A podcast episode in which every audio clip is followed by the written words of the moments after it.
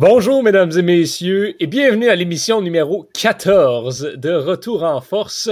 On est en direct ici avec euh, euh, ben, moi-même, Johan Carrière, et euh, Étienne Boutier qui s'amuse. Hein? Ça, ah, va, ça va, Étienne? La grande forme, je me suis levé à 5 heures ce matin. là, je suis revenu juste à temps pour Retour en force. Je suis vraiment content d'être de retour parce que j'étais pas là la semaine dernière. Ben non, en effet, on, t'a manqué, mais on s'était pas ennuyé de toi qui fais des simagrées de réalisateur de derrière une vite, C'était spécial. J'ai même le nombre d'épisodes. Ah, d'accord, d'accord, d'accord. Oui, ok, c'est ça. OK, je comprends. Euh, Vincent et Thomas nous rejoignent euh, également pour cet épisode. Salut les gars, ça va? Ouais, ça va bien, toi? Top shape, comme disent nos amis les anglophones. Hey, c'est rendu ta catchphrase. Ben, ça l'a toujours été, je crois. Je, ne veux pas te ah. faire de peine, Tom, mais ça l'était avant que tu rejoignes le club ECA. Ah, OK. Euh, oui, donc cette semaine, ben, je ne sais pas comment qualifier la dernière semaine. J'ai l'impression qu'il s'est passé des choses, mais en même temps, il ne s'est rien passé. C'était mm-hmm. assez hybride comme semaine.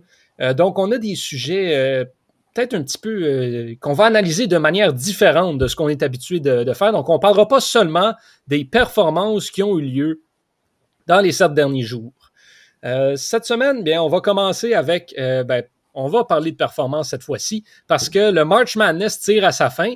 Et Thomas, le, volet féminin, en fait, est déjà conclu. Et c'est l'université euh, de Stanford, qui est, Stanford, pardon, qui est allé chercher le titre. Oui, en effet, on parle beaucoup du, du volet masculin euh, du March Madness, et avec raison. Le, tournoi a été excellent. ça vous parlez euh, d'un des meilleurs matchs de basket que j'ai vu de ma vie en fin de semaine. Mais le volet féminin a été excellent aussi. Euh, pendant le tournoi. On s'attendait à voir euh, les Huskies de Yukon, de Page Packers euh, se rendre jusqu'en finale, voire même remporter, le tournoi. C'est finalement Stanford qui a remporté euh, le tournoi par la marque de 54 à 53 face à Arizona. Un match extrêmement serré qui s'est joué jusqu'à toute fin. vraiment une performance défensive impeccable de Stanford sur, sur si tu me permets l'expression, de buzzer beater de Harry McDonald euh, d'Arizona, qui, qui a vraiment pu rien faire euh, sur le tir. C'est presque si, si, elle avait eu, ça, aurait été un des, un des plus beaux tirs, euh, une des plus belles séquences de basketball, euh, vraiment. Harry McDonald s'est distingué dans la défaite avec avec 22 points. Sinon, il y a Haley Jones de, de, de Stanford euh, qui a été euh, la meilleure joueuse avec 17 points et 10 euh, rebonds. En plus que c'est elle qui a, qui, a, marqué les points gagnants pour, pour Stanford avec quelques secondes à jouer au cadran pour, pour permettre à Stanford de, de prendre une avance de 4 points. Et, et, il y a également Cameron Brink qui a, qui a marqué 10 points pour, pour Stanford. Euh, c'est le premier championnat euh, de Stanford depuis 1992 et le troisième au total.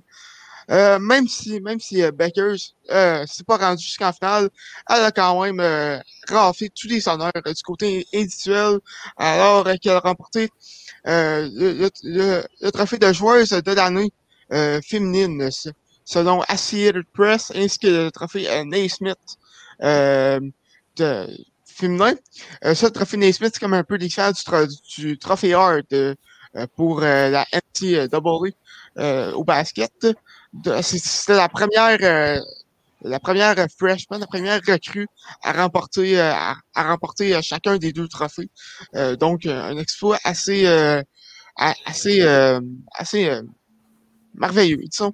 elle que elle, qui a récolté en moyenne 20 points, 20 points, 6, 6 assistances et 5 euh, rebonds cette saison.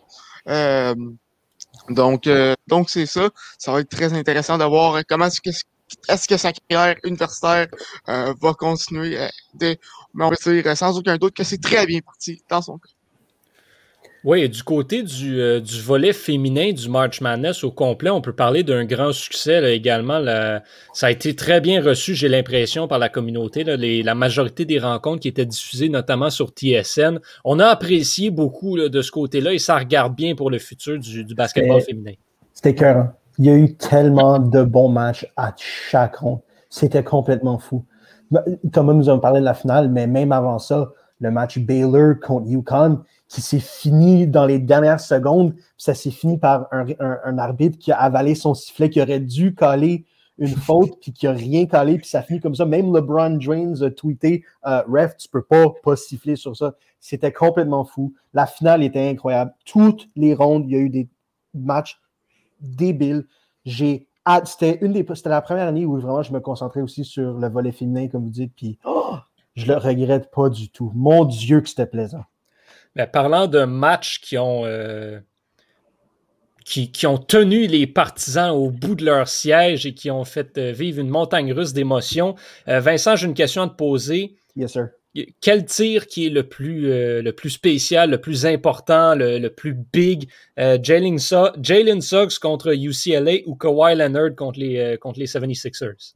c'est sûrement Kawhi Leonard parce que c'est un plus haut niveau. Mais je pense que si tu veux faire une comparaison, euh, le- dans, la, dans la NCAA, tu as la shot de Jenkins de Villanova pour battre euh, North Carolina en finale sur un buzzer beater quasiment du half court. Ça, si tu fais une comparaison. Puis une autre shot qui aurait pu être incroyable aussi, c'est, euh, vous vous souvenez, Gordon Hayward, c'était Butler qui a perdu contre Villanova en finale du half court qui était à deux pouces de rentrer dedans. Ça, ça aurait été complètement fou aussi.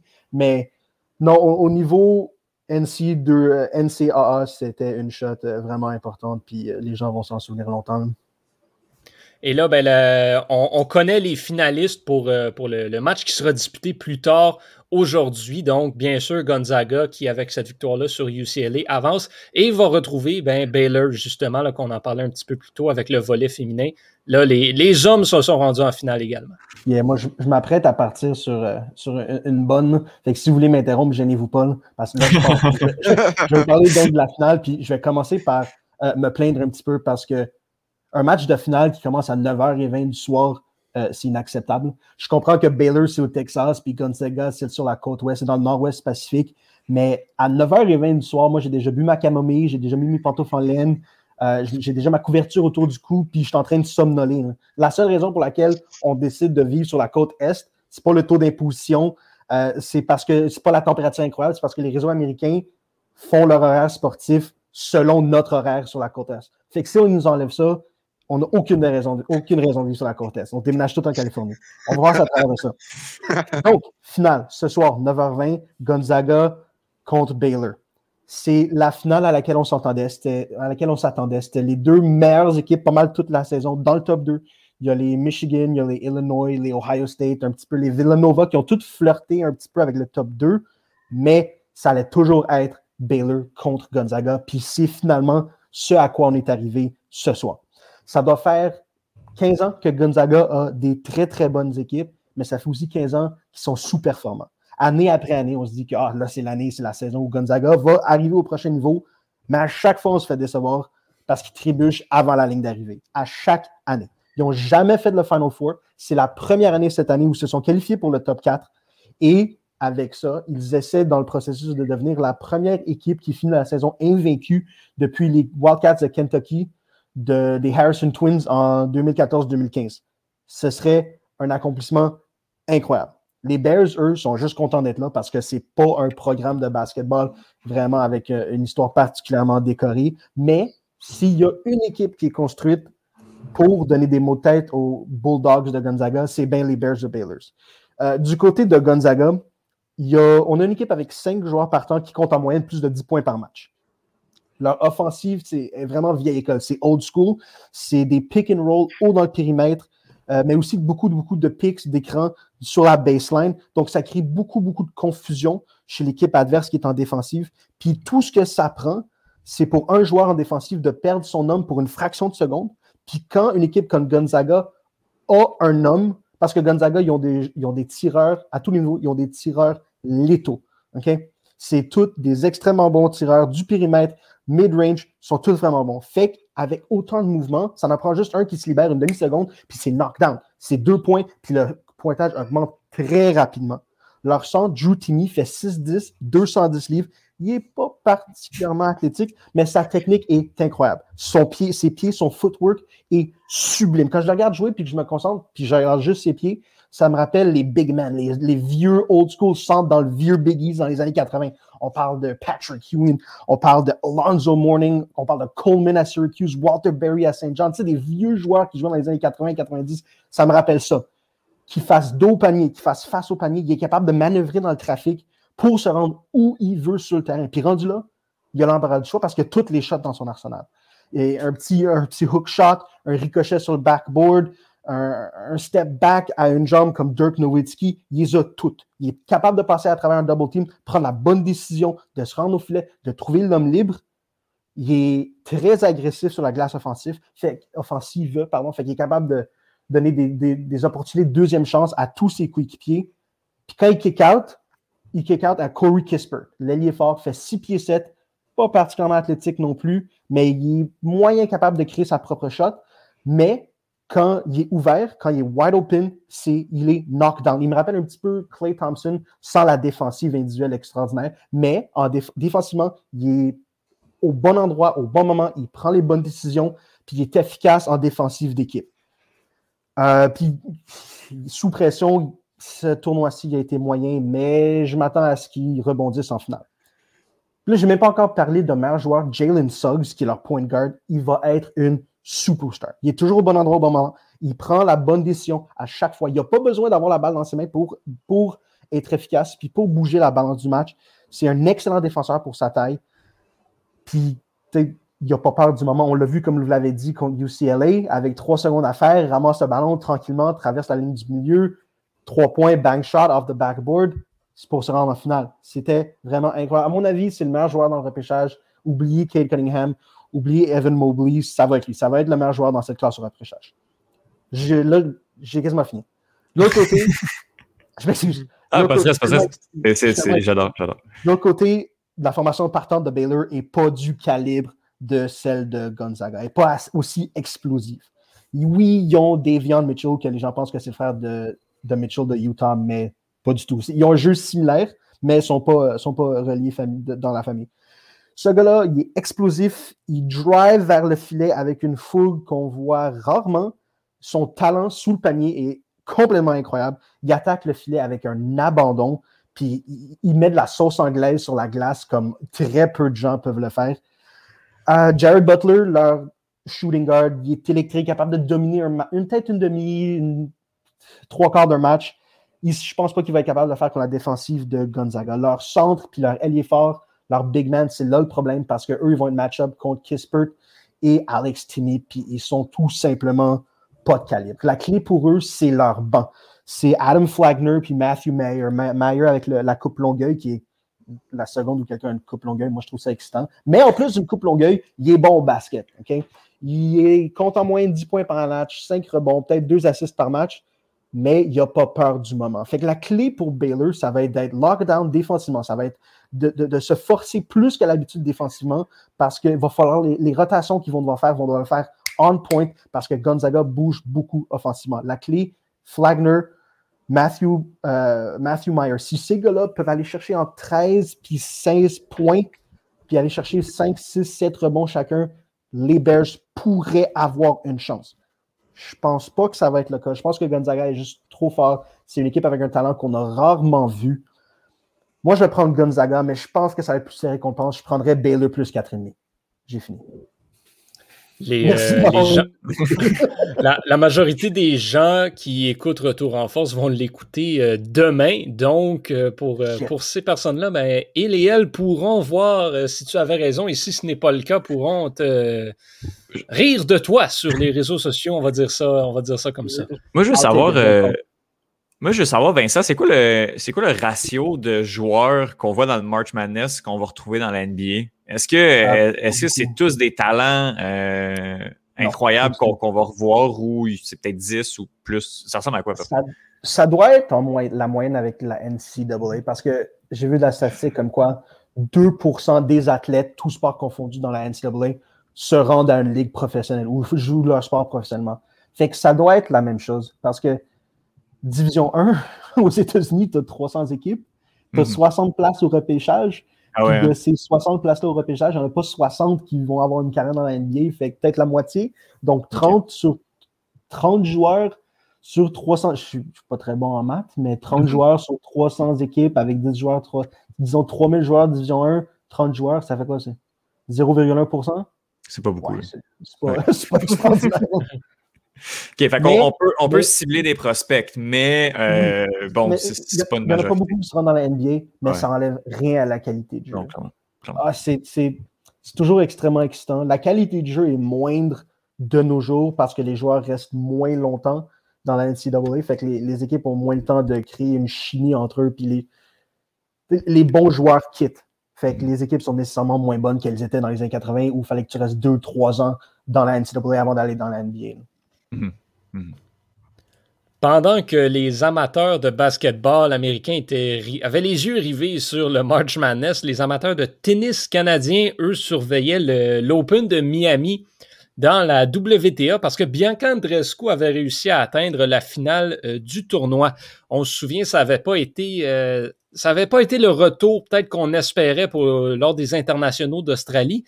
Et là, ben, avec le premier Masters Mill euh, de la saison, on avait l'opportunité de revoir la Bianca Andreescu des, beaux, jours, qui, mine de rien, n'a pas eu le parcours le plus facile pour se rendre en finale. Elle a eu quelques difficultés par-ci par-là, notamment lors de son match de demi-finale contre euh, la grecque Maria Sakkari.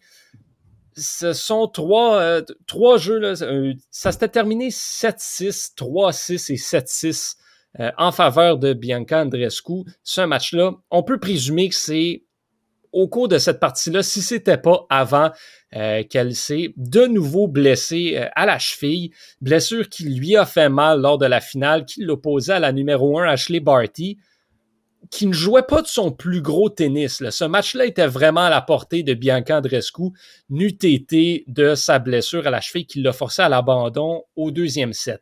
Donc, Ashley Barty qui va chercher la victoire 6-3 et 4-0 avec un forfait de Bianca Andreescu. Andreescu qui quand même remonte euh, ben, aujourd'hui avec le, le, classement mis à jour à la sixième place dans le classement de la WTA. Donc peut-être le peut-être qu'on là, on est dans les premières, premières étapes du retour au jeu sérieux pour Bianca Andreescu. À quel point est-ce que sa blessure est sérieuse?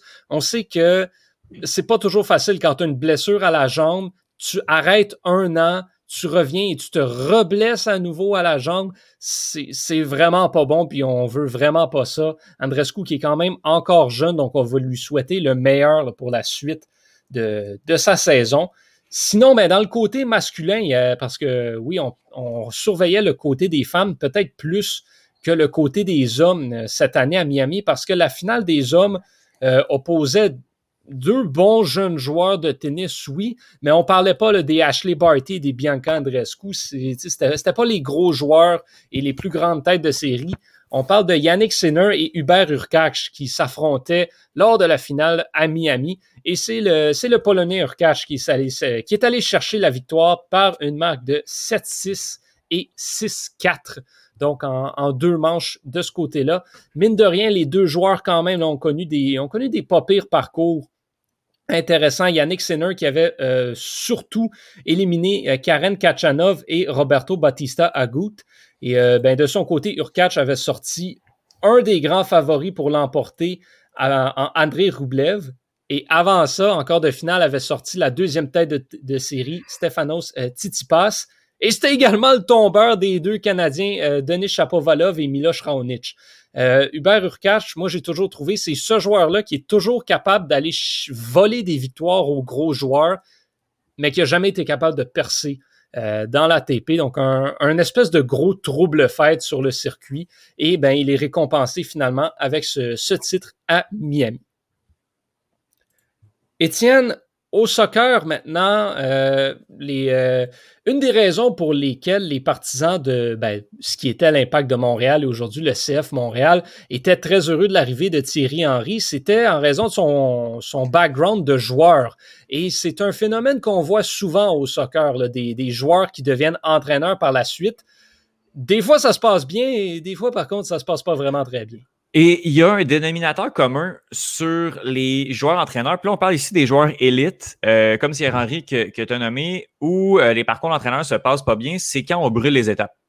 quand on va essayer de passer à un grand club, à un club de très haut calibre rapidement parce que tout simplement qu'on a un nom et qu'on a marqué des buts et ou délivré des passes décisives dans sa carrière, souvent, ben ça se passe mal. Puis on a des exemples de, de, joueurs, euh, entraîneurs que, ben, qui deviennent de très bons entraîneurs parce que on est allé faire des classes dans les équipes jeunesse, on est allé euh, peut-être en Norvège, euh, en Écosse entraîner, mais passer par exemple de la Premier League à, en fait, de, joueurs à directement la Premier League c'est jamais une bonne idée. Puis j'ai décidé comme ça, un peu inspiré de l'actualité, parce que bon, mon top 1, mon top 1 est, le, premier est directement lié à l'actualité euh, très chaude. Euh, je vous fais mon top 3 des euh, plus grands flops des, des entraîneurs qui coachent ou qui coachent plus ou qui coacheront plus. bref, les, les joueurs élites qui se sont retrouvés à brûler les étapes.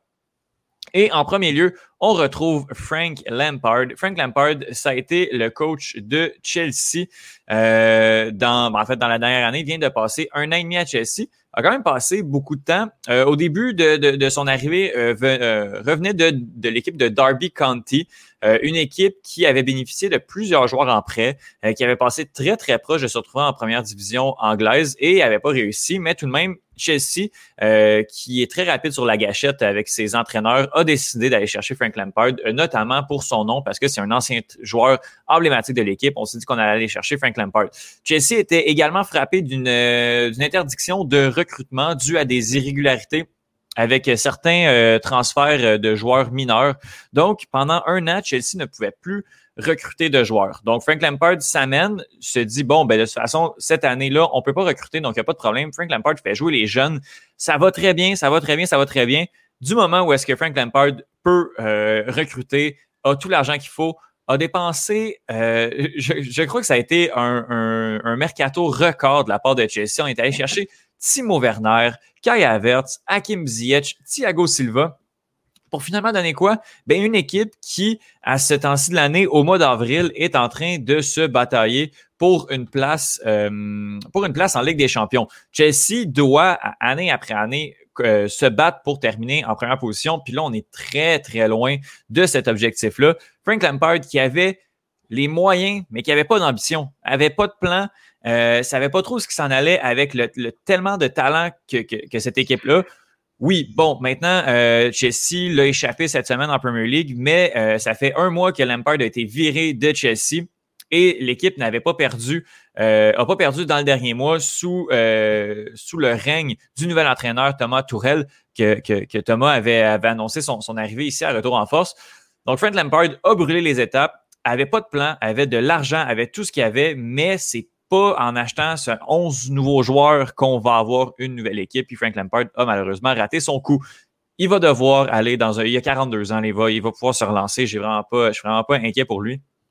Mais euh, voilà, il va, il devoir se, relancer dans un championnat mineur, puis je suis pas inquiet pour lui. Je le verrai même revenir à Chelsea dans quelques années, mais dans un futur proche, c'est à éviter. En deuxième position, euh, on aurait pu le mettre en première, mais euh, je vais aller avec Thierry Henry. Euh, Thierry Henry, je veux juste parler de son passage à Monaco. Je veux pas parler de son passage avec le CF Montréal parce que dans une année COVID, euh, en, relance, je crois qu'il y avait quand même quelque chose à faire avec cet entraîneur-là. Et la MLS, le CF Montréal, était justement le tremplin où Thierry Henry aurait dû commencer sa carrière. Mais il a commencé sa carrière à Monaco, euh, sa carrière d'entraîneur. C'est également là qu'il a commencé sa carrière de joueur. Avec Monaco, ça a été, mais c'est il n'y a pas plus grande catastrophe sportive que ça. Euh, Monaco, qui oui était sur une fin de cycle, je peux bien comprendre, mais en 20 matchs, a eu 5 victoires, 4 matchs nuls et 11 défaites. 11 défaites en 20 matchs, c'est complètement fou. Euh, Thierry Henry, qui n'a pas été capable de rien créer avec cette équipe-là, avec quand même de, bons joueurs, commencé à s'embrouiller avec, euh, avec certains, euh, certains joueurs. faut dire que Thierry Henry est, reconnu pour avoir un caractère qui est très bouillant. Euh, C'était pas une bonne idée d'aller dans une équipe de Ligue 1 en France, dans une équipe de Division 1 la France, qui est quand même un championnat qui est très relevé, d'aller de ce côté-là avec des gros égaux, avec des joueurs avec qui euh, il a évolué. Je pense notamment à, à, Cesc Fabregas, mhm. qui était à Monaco à, l'époque. C'était pas une bonne idée. C'était juste, on a brûlé les étapes. Thierry Henry aurait dû commencer par, je ne dis pas nécessairement l'impact ou le CF Montréal aurait dû commencer par un, une ligue mineure comme la MLS. Euh, bon, moins grosse que le top 5, là, aurait dû vraiment commencer ailleurs, a brûlé les étapes. Euh, la MLS, ça commençait à être bien pour lui. On savait à peu près où ce qui s'en allait. Le gars va rebondir. Et également, c'est pas un problème. Les, les, les trois entraîneurs de, du palmarès sont, sont très jeunes. Euh, oui, Thomas? Pense qu'il y a des chances que, que qu'Harry revienne à la maison et qu'il ait coaché Arsenal à un moment donné? Euh, oui. Ouais, je pense que c'est pas. ouais, je pense c'est possible, mais dans, dans sais, faudrait pas que ce soit avant les 5, 6, 7 prochaines années. Tu dans le sens où les, les joueurs doivent. Tu sais, Thierry va sûrement se retrouver en Division 2 en Angleterre ou peut-être peut-être pas en Division 3, mais va se retrouver en Division 2. Puis si ça va chercher quelque chose avec. Puis il fait ses classes, oui, mais Thierry Henry va sur. À l'image de Frank Lampard, va sûrement à revenir dans, dans son. Puis, euh, tu sais, l'Angleterre va beaucoup chercher des, des, des, anciens joueurs également comme, comme coach, puis il connaît très bien le système. Je pense que Thierry, oui, pourrait se retrouver à Arsenal. Mais avant, c'est le dénominateur commun. faut que ce joueur-là, euh, ce, cet entraîneur-là fasse ses classes. Oui. En première position, euh, choix relativement surprenant, mais Thomas, il y a quelques semaines, tu parlais des problèmes de la Juventus euh, et mm-hmm. de son, de son élimination à Porto bien, c'est la faute carrément d'Andrea Perlo, qui est l'entraîneur présentement de euh, la Juventus. Ça n'a aucun sens. Ce gars-là a eu aucune expérience de coaching. On l'a envoyé une semaine chez l'U23 et en début de la saison, il a dit Toi qui n'as aucune expérience de coaching, on va te faire coacher la plus grande équipe de l'histoire du soccer italien. C'est complètement absurde comme décision. Euh, la Juventus de Turin qui est en voie cette année de, euh, de perdre euh, le titre, ce titre qu'il a gagné sur les neuf dernières saisons. C'est moins catastrophique. La Juventus présentement est quatrième. c'est moins catastrophique qu'un Thierry Henry, mais au niveau du, de l'héritage, ce que Perlo est en train de faire, c'est une catastrophe. A présentement un des meilleurs effectifs de la Juventus des dix dernières années, notamment avec Cristiano Ronaldo, qui est encore un joueur élite pour, si c'est pas la prochaine année, pour les deux ou trois prochaines années a, euh, une défensive qui vieillit. c'est à ce moment-là, c'est présentement que Perlo doit faire quelque chose avec cette équipe. Quasiment tous des anciens coéquipiers. Euh, Perlo est, incapable de produire quelque chose parce qu'il n'a pas fait ses classes, parce que sa première expérience de coaching, c'est en Division 1 italienne, c'est une catastrophe. Vincent. Oui, mais OK. En termes de coaching, c'est peut-être pas idéal. Mais en défense de mon boy Andrea Pirlo, euh, il y a très peu d'hommes dans l'histoire de l'humanité qui porte aussi bien un veston que lui. Ah, mais le swag, c'est ce gars-là, c'est la classe. Oh. Incroyable. La petite barbe, les cheveux. ah, ah, les souliers de cuir brun, la ceinture parfaite. Non, non, C'est, ce qu'il faut comprendre aussi, c'est que c'est en Italie, right? Puis en Italie, l'apparence, ça compte pour beaucoup. si, un, gars se présente dans ton. Si j'étais propriétaire d'une équipe italienne puis qu'un gars se présentait dans mon bureau habillé comme lui, je dirais OK, tu veux coacher qui? OK, vas-y, prends, les rênes de l'équipe. il peut mettre ses pieds sur la table, il peut mettre ses pieds sur le bureau puis tout décider. Là. Ben, moi, j'ai une question pour vous autres. C'est qui, qui, a le, qui, a, qui, a le plus de swag entre Andrea Perlo ou Henrik Longvist? Oh boy. Hein. c'est Pirlo, c'est même pas proche. moi, je dirais Longvist. Mm. Mais Longvis, je pense que c'est le charisme aussi du bonhomme qui est un grand bonhomme. Tu sais, Perlo, c'est un, un, petit joueur.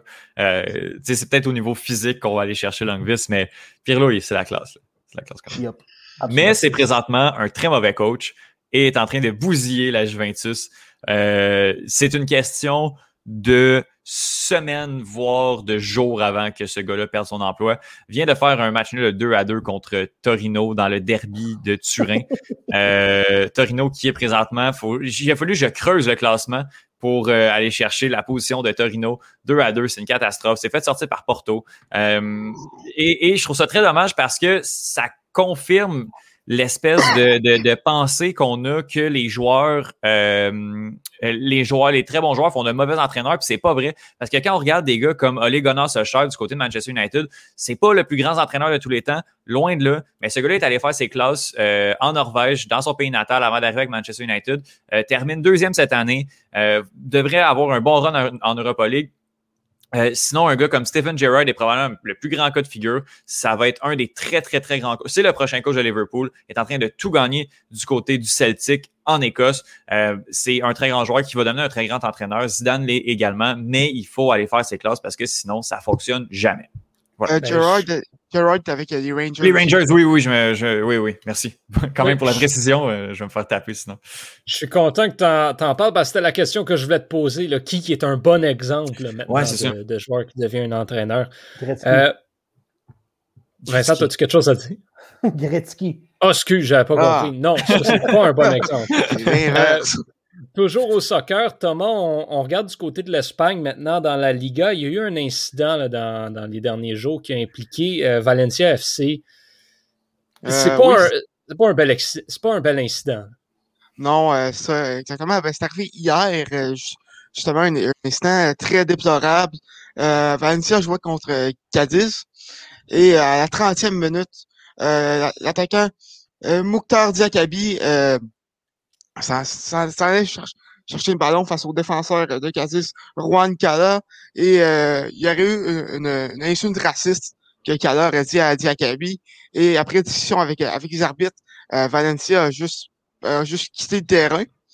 Euh, ils sont ils sont revenus euh, 20 minutes plus tard après que les arbitres euh, euh, leur ont dit qu'ils pourraient perdre perdre trois points ou même plus. Donc euh, donc euh, le match a, repris après, mais vraiment un, un incident déplorable qui a qui, a pas sa place euh, dans le soccer. Je, je qu'il y a beaucoup d'incidents racistes. euh, euh, notamment en, Russie. là. Euh, et euh, et c'est vraiment ça, ça sa place aujourd'hui. En plus, avec, avec ces mouvements comme Black Lives Matter, puis tout ça, ça, ça, ça, ça l'a encore moins qu'avant. Euh, écoute, je passerai pas 20 minutes à parler de ça parce que ça mérite pas, mais je tenais juste à souligner, euh, à souligner ça. Mhm. Mais rendu là, c'est la bonne décision que les joueurs ont pris, là, tant qu'à moi. Rendu Ouais. là, au point où on en est dans ces débats-là, c'est ça. Regarde, tu, tu laisses ça faire partie du sport, ben moi, je me désiste de ton sport. C'est Ouais, c'est bah la ouais. bonne décision. A- Après ça, après ça, comme je disais un peu avant qu'on embarque, euh, qu'on embarque en direct, là, le, le- tout le monde met son genou à terre maintenant en début des, des rencontres. Euh, les joueurs commencent à se tanner de, de ce mini geste-là parce qu'au final, il n'y a pas grand-chose qui change. C'est les joueurs qui, qui font les, les, les, les moves maintenant, qui décident de plus jouer. Tu sais, au final, retourne jouer quand même. Et puis, je dis que le, le- le geste est quand même là, mais euh, les joueurs finissent par retourner jouer quand même. Puis cet incident-là, dans une semaine, on n'en parle plus parce que Wilfred Zaha va se faire insulter puis va péter un plomb parce que ça arrive à chaque semaine. Puis euh, là, il y en a un autre. À chaque semaine, il y a des, des joueurs qui se font qui se font target comme ça, puis c'est juste complètement fou. Puis tant que les, les, les ligues arrêtent de. Ben, commencent à faire quelque chose, puis arrêtent de se dire que si on met un genou à terre, le, le travail est fait, ben ça va continuer. Ben, Valencia qui a d'ailleurs perdu 2 à 1 c'était- ce ce match-là. Et qui a, qui a gaspillé un changement pour, pour ça. Aussi parce que le, le joueur en question est, est pas retourné jouer, a perdu un changement pour ça, si on regarde le, le côté sportif, pour que finalement, ben, on joue le match, puis, puis, puis je dis pas qu'il aurait dû gagner à cause de ça, mais bref, c'est juste, très dommage, comme à l'habitude. Quand, euh, quand je regarde, si on change un petit peu de sport maintenant, au lieu d'être un, un ballon qu'on kick avec le pied, on va parler d'un ballon qu'on fait dribbler avec les mains. Euh, encore avec Vincent. Vincent, moi, j'ai pas suivi beaucoup le basketball euh, de la NBA cette année, mais quand je regarde les, les équipes qui composent la conférence de l'Ouest, ben, je m'attends normalement à voir les Lakers ou les Clippers ou les Spurs, même les Warriors qui ont de la misère ces temps-ci. Euh, les Nuggets vont bien. Je m'attends à voir ces équipes-là occuper les premiers rangs du classement. Pas le Jazz et les Suns. Yeah, ben c'est ça. Je vais vous parler du classement dans l'ouest de la NBA, puis vous allez devoir pardonner euh, le petit peu de bonheur dont va être teintée ma chronique parce que ça va pas bien pour LeBron James et les Lakers. Fait que LeBron James est blessé, Anthony Davis est blessé et sans eux, les Lakers ont perdu 6 de, le- de leurs 9 derniers matchs. Ils sont rendus cinquième dans l'Ouest. OK? Je pense que les quatre équipes devant eux sont pas mal verrouillées de finir dans le top 4 à la fin de la saison régulière. Ils ont trop de talent pour être rattrapés. Fait qu'on parle du Jazz et des Suns qui sont des très très belles surprises et qui peuvent compter sur des duos élites comme Donovan Mitchell et Rudy Gobert et dans l'autre cas de Devin Booker et Chris Paul. Les Clippers, eux, vont se faire transporter par Paul George et Kawhi Leonard. Puis les Nuggets, dont je vous ai beaucoup parlé la semaine passée, depuis l'acquisition de Aaron Gordon, sont en feu. Ils sont en train de malmener les équipes adverses. Ils jouent bien, c'est organisé. Leurs quatre options à l'offense cliquent. La défense va mieux parce que Javel McGee et Aaron Gordon sont capables de garder des joueurs adverses. C'est vraiment impressionnant ce qui se passe à Denver. Derrière les Lakers, on a Portland qui maintenant, avec le retour de CJ McCollum, qui avait, je pense, manqué un mois, peut-être cinq semaines, et l'arrivée de Norman Powell, les Trailblazers sont capables de compter autant de points que n'importe qui dans la ligue. C'est des marqueurs, ils peuvent hang avec n'importe qui. cette équipe-là pourrait facilement dépasser les Lakers, donc les Lakers descendraient encore une place dans le classement. Dallas, ça va bien aussi. Lucas, Lucas euh, Doncic s'est remis en shape, s'est remis en forme. Porzingis, offensivement du moins, parce que défensivement, est encore perdu. Ce gars-là nous montre des flashs du Porzingis des New York Knicks il y a une couple d'années. Euh, ils ont ajouté JJ Redick qui peut espacer le terrain, qui leur donne une option de plus à l'aile.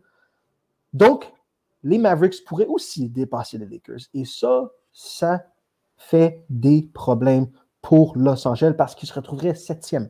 Et le problème avec ça, c'est que cette saison, comparativement au contraire de toutes les années présentes, à part l'année passée, mais ça compte pas parce que c'était dans une bulle, cette année, ils ont ce qu'on appelle un play-in tournament, donc un mini-tournoi de qualification pour les séries. Fait que normalement, la, NBA a expérimenté un petit peu avec ça l'année passée, ils ont bien aimé, ça a donné quelque chose de vraiment intéressant, donc ils le font cette année. Normalement, les huit premières équipes dans une conférence se qualifient pour les séries éliminatoires. Cette année, d'accord, on a le play-in tournament. Donc, l'équipe 7 va jouer l'équipe 8. Le gagnant de ce match-là, donc c'est un match, des matchs d'élimination directe, sudden death. 7-8 joue, le gagnant sera en série. 9-10 joue, le perdant éliminé. Le gagnant joue contre le perdant de 7-8 et le gagnant de ça se retrouve dans les séries. Donc, pour quatre équipes, c'est moi j'appelle ça un free-for-all parce que contrairement à une série de 7 matchs où la meilleure équipe gagne habituellement, dans un match individuel, sudden death, tout peut arriver. Donc, les Lakers se ramasseraient à jouer les équipes qui tournent autour du dixième rang.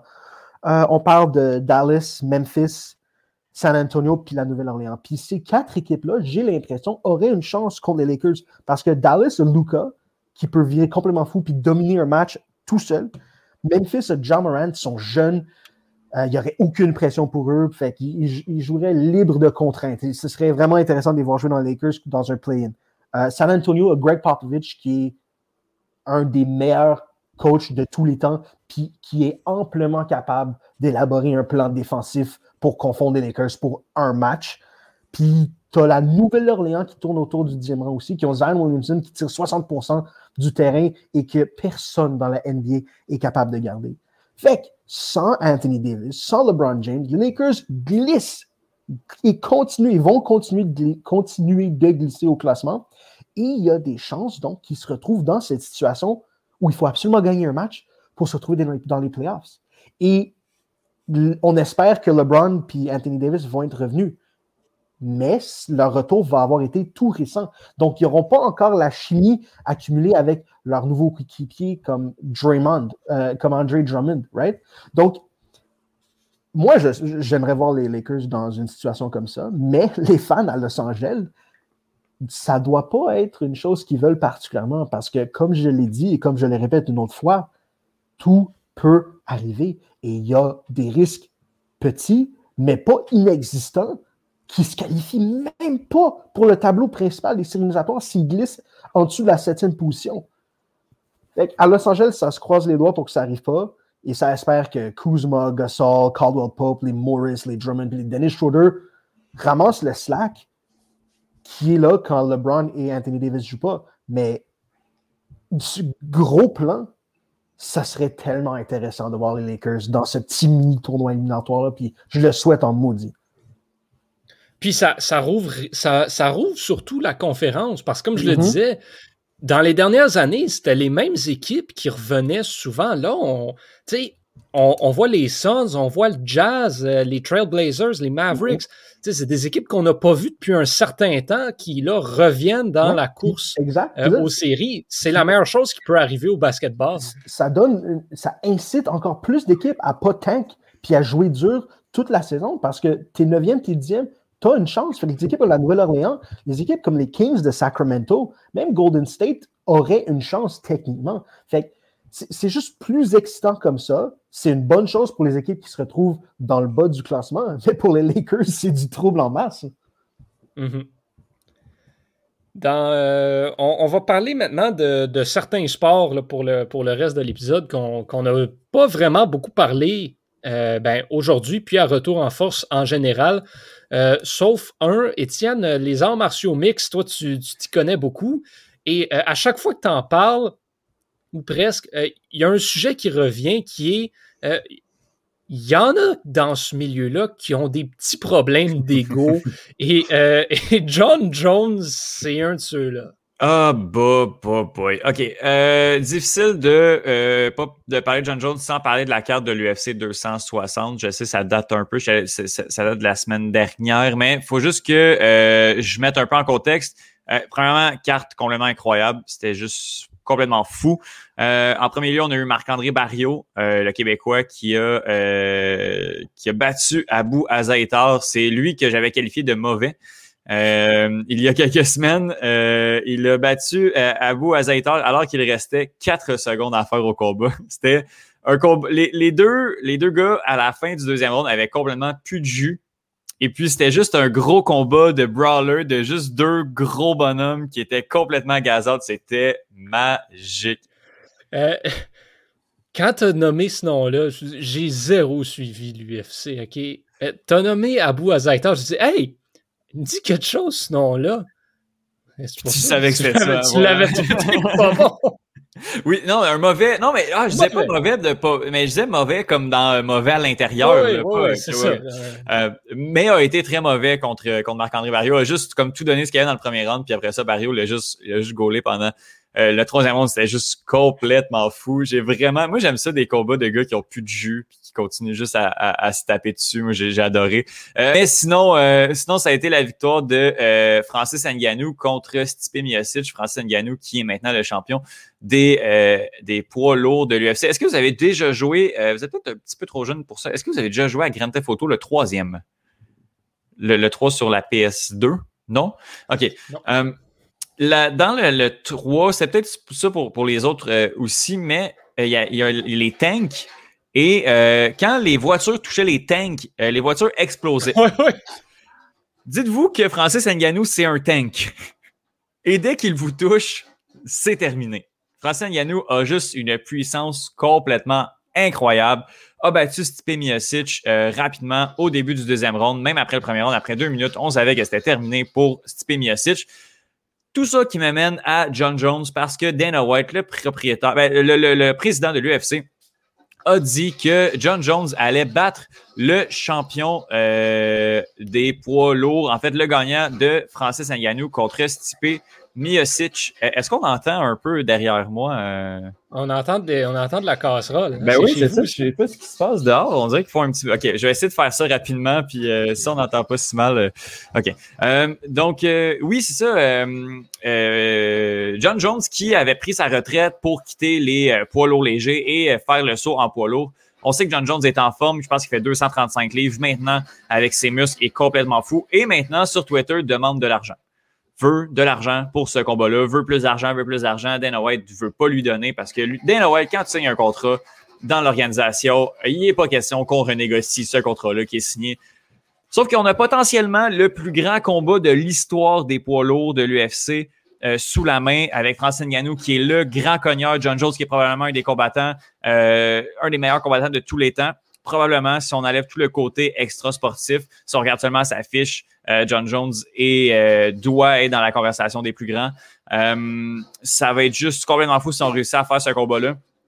Petit, petit feeling, Dana White ne veut pas donner cet argent-là et ne veut pas la donner à court terme parce que l'UFC a programmé, en fait, a booké Cyril Gann contre Alexander Volkov, alors que le combat logique était de faire Cyril Gann contre Derrick Lewis. Donc, à mon avis, John Jones n'aura pas sa chance pour le titre rapidement. On va la donner à Derrick Lewis, euh, ce qui serait très dommage parce que personne ne veut voir ça.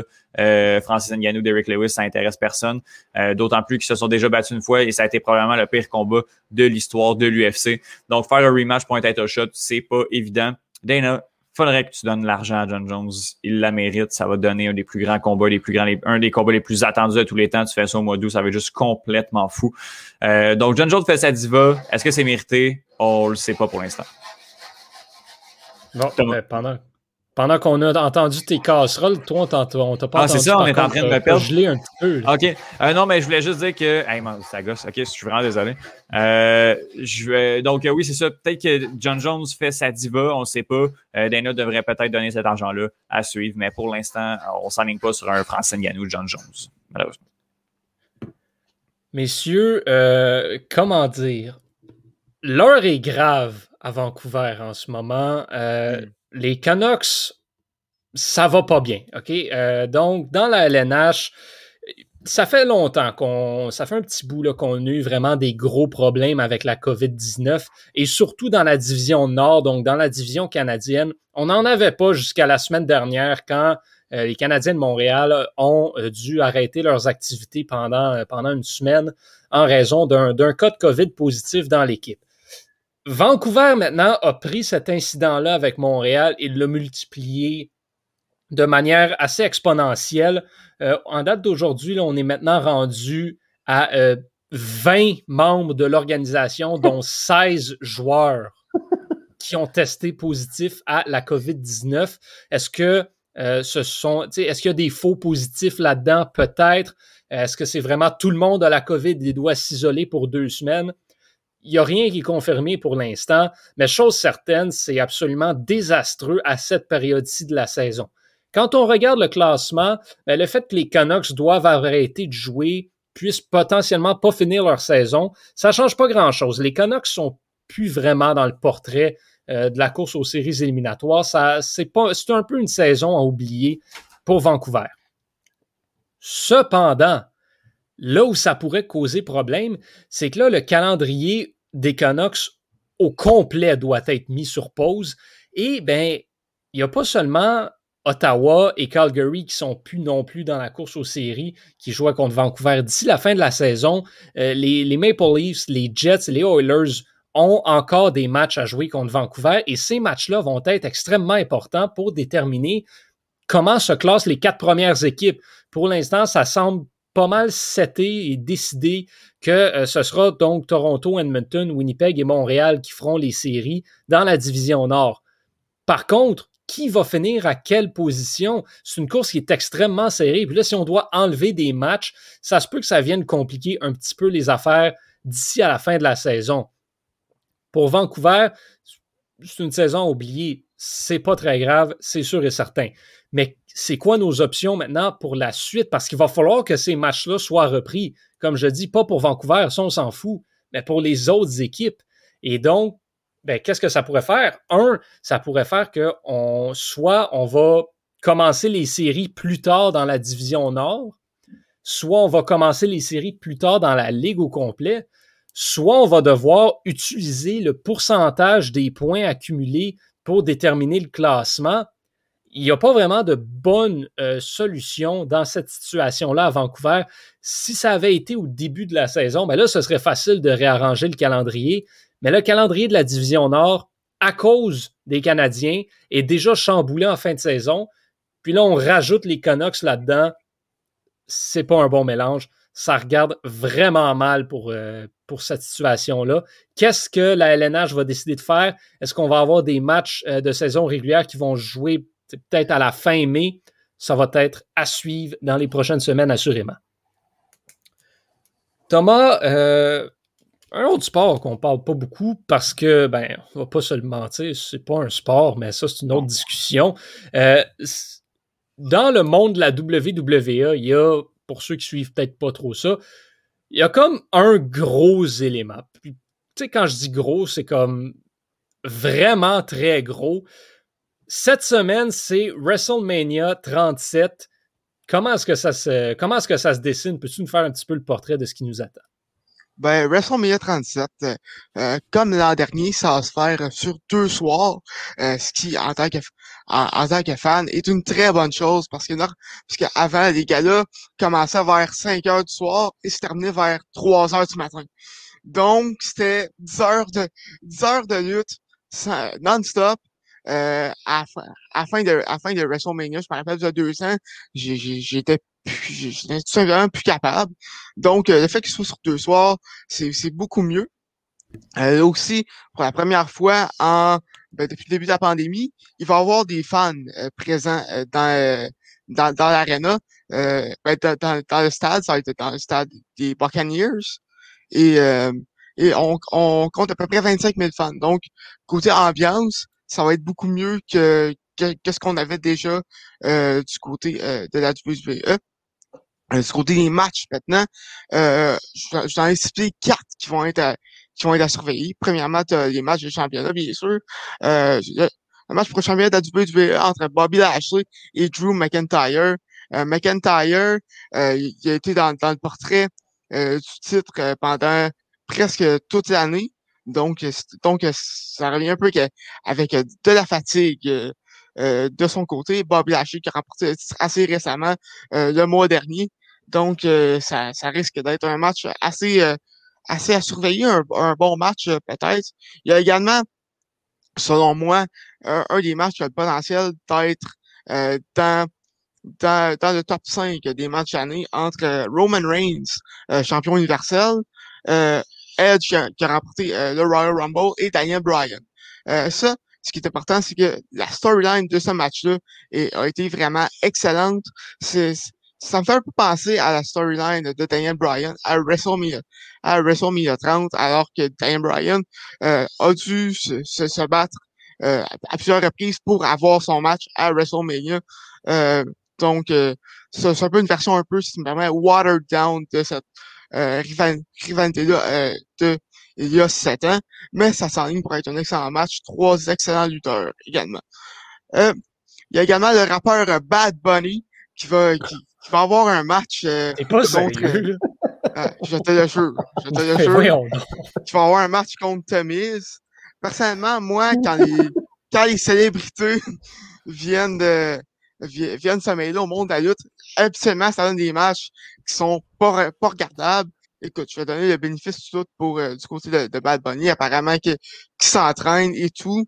Donc, euh, on sait jamais, mais j'ai mes attentes sont pas très élevées pour ça.